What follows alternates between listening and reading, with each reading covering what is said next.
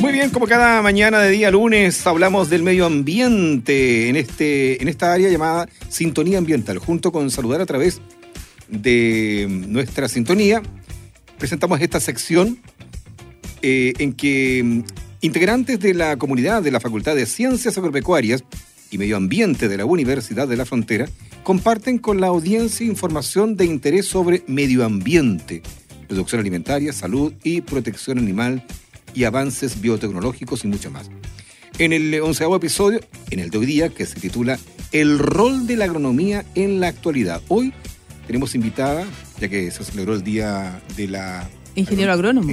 claro que fue el 28 de agosto, a la doctora Alejandra Fuentes, ingeniera, agrónoma, docente e investigadora de la Facultad de Ciencias Agropecuarias y Medio Ambiente de la Universidad de la Frontera. Doctora, ¿cómo estás? Muy buenos días, bienvenida. Hola, buenos días Rolando. Hola Beatriz. Hola, bienvenida. Gracias, gracias por la invitación. Para comenzar, le pregunto, ¿a qué se dedica un ingeniero o ingeniera agrónomo? Bien, bueno, eh, primero saludar a los colegas, ¿verdad? Que ayer estuvimos de, día, vi varias celebraciones por ahí. Eh, bueno, y lo primero es, contarles que siempre a los agrónomos se nos asocia con la producción de alimentos y con el trabajo en el campo, ¿verdad? Sí. Eh, sin embargo, nuestra formación es multidisciplinar y esto quiere decir que tenemos conocimientos en el área de la fisiología, por ejemplo, de la química, también de la producción pecuaria, incluso de economía y también se nos enseña en la universidad, ¿no es cierto?, a formular incluso algunos proyectos. Entonces, como ustedes pueden ver, se nos prepara desde las labores de campo hasta la industrialización o comercialización de materias primas.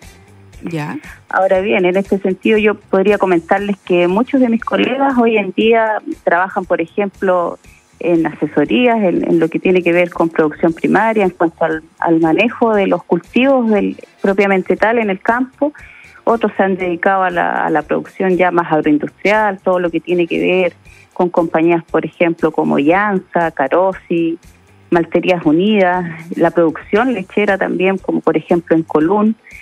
Muchos colegas también hoy día están vinculados al Servicio Agrícola y Ganadero, a INEA, ¿no es cierto?, donde se realiza esta investigación en lo que son los cultivos anuales y frutales.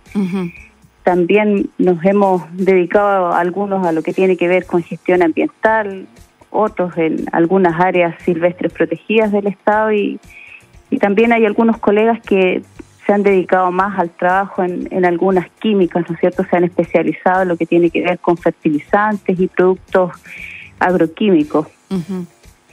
Y también, bueno, incluso en, en algunos bancos hay también algunos colegas que trabajan como tasadores de predios agrícolas. Entonces, como tú puedes ver, es, bien diversa el área de, la agronomía.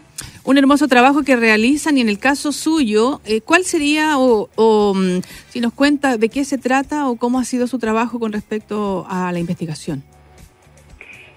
Bien, a ver, yo quisiera contarles también por qué quise estudiar agronomía, ¿no es cierto? Y cómo partió, cómo partió todo en realidad. Y la verdad es que yo siempre tenía una conexión con el campo. Yo siempre vi con admiración a mi abuelo cuando él, trabajaba mucho haciendo el injertos, eh, cultivaba, hacía sus, cultivos de avena, un, pequeño productor, ¿no es cierto? Y también lo vi que él guardaba muchas semillas, a él, él le gustaba ese tema de la semilla nativa. Mm. Te puedo contar que creo que el, maíz más rico que he probado es el, es el maíz que tiene mi abuelo. Ya. Entonces luego, bueno, comencé a estudiar agronomía con la idea, obviamente, de adquirir mayores conocimientos, principalmente lo que tenía que ver en el área de plantas. Ya. Y en ese tiempo yo hice mi tesis de grado con unos profesores de la UFRO que venían llegando hace poco tiempo a Chile. Ellos habían desarrollado todo su doctorado fuera de Chile y traían mucho conocimiento en el área de la ingeniería genética, de la biotecnología. Entonces con ellos desarrollé ya mi tema de tesis eh, de pregrado eh, en plantas transgénicas, ¿no es cierto? Utilizamos ahí un modelo vegetal y en él insertamos un péptido sintético que confería eh, resistencia a patógenos. Nosotros lo probamos con Rhizoctonia solani, ¿no es cierto? Que es un, patógeno que es de importancia, sobre todo en nuestra región Y en este contexto yo aprendí mucho de lo que era la biología molecular y quedé bien encantada con esta área, con la ciencia, con la investigación. Por lo cual el paso siguiente era obviamente ya perfeccionar, ¿no es cierto?, profundizar en, en algún doctorado. Ya.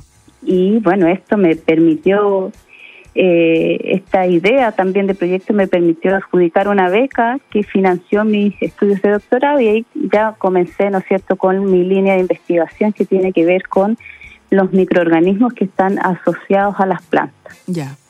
Entonces, eh, bueno, para contextualizar, eh, al igual que, lo, que los seres humanos, ¿no es cierto?, las plantas también tienen ahí una microbiota asociada que provee de beneficios ¿no es cierto? Hoy día sabemos que muchos de los microorganismos que están asociados a las plantas tienen la capacidad de producir algunas hormonas que van a evitar el estrés en el caso de que la planta se vea eh, expuesta a algún evento desfavorable.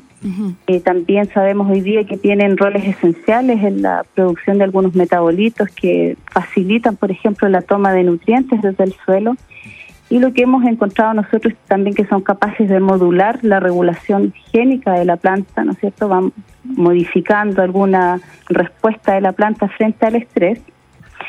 Y, por lo tanto, bueno, todo esto me llevó a seguir indagando y, a seguir buscando respuesta, ¿verdad? Y luego de esto adjudicamos un proyecto postdoctoral que buscaba específicamente estudiar aquellos eh, hongos o bacterias que fueran capaces de modificar una respuesta de la planta frente al déficit hídrico, ¿no es cierto? Dado el, contexto que, que, estábamos viviendo en, en, estos últimos años. Y lo que hicimos fue tomar algunos modelos de algunas plantas que crecen de forma nativa en el desierto de Atacama y estudiamos ahí cómo su microbiota asociada podía de alguna manera mitigar el estrés que estas plantas tenían permanentemente solo por el hecho de, de vivir en el, en el desierto. Y es así como hicimos algunas pruebas en tomate, lechuga, ¿no es cierto?, bajo regímenes muy intensos de sequía. Y hemos, la verdad, encontrado resultados muy, muy favorables. Ajá. Doctora, me imagino que a usted también le gusta la música, así es que le invito a disfrutar de un tema musical y a la vuelta continuamos con la conversación. Ok.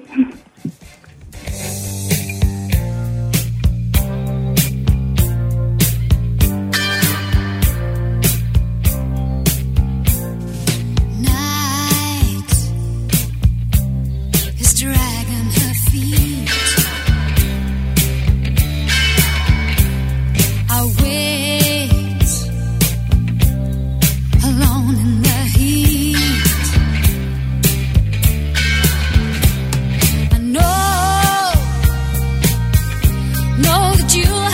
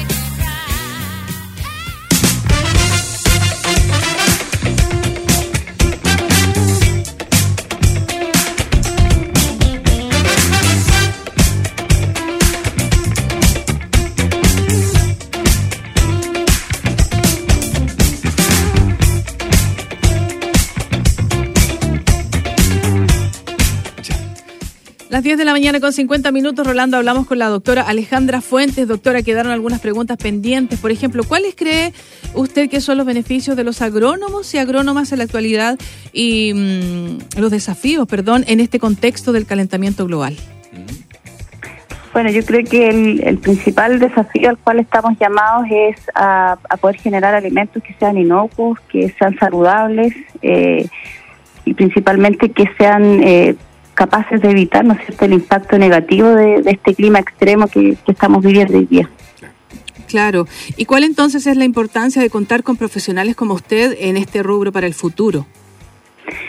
Bien, bueno, hay algunas eh, predicciones sobre el año 2050. Se espera que la, población mundial alcance cifras incluso de 9.000 habitantes. O sea, considerando que hoy día somos 6,6 millones de habitantes en el mundo, eh, yo creo que es una cifra que nos da cuenta en realidad que tenemos que pensar que vamos a necesitar mayor cantidad y calidad de alimentos para cubrir este aumento en la demanda. 9 mil millones, doctora, es inimaginable, o sea, no, no es inimaginable, sino que es llega a dar miedo pensar la cantidad de gente que va a haber en el planeta Tierra, increíble. Por lo tanto, ahí el, el, rol del ingeniero agrónomo. Eh, te hago una consulta finalmente, ¿por qué estudiar agronomía en la Universidad de la Frontera? Yo creo que eh, la, la, UFRO nos prepara para todo. Eh, como te decía en un comienzo, es una, una carrera multidisciplinar que te puede entregar las herramientas necesarias para desempeñarte en, el área que tú desees. Correcto. Un buen profesional, ella o él egresan de la Universidad de la Frontera. Que estés muy bien, doctora, que tengas una linda semana. Gracias. Gracias, doctor. Chao, chao. Chao, chao, un gusto.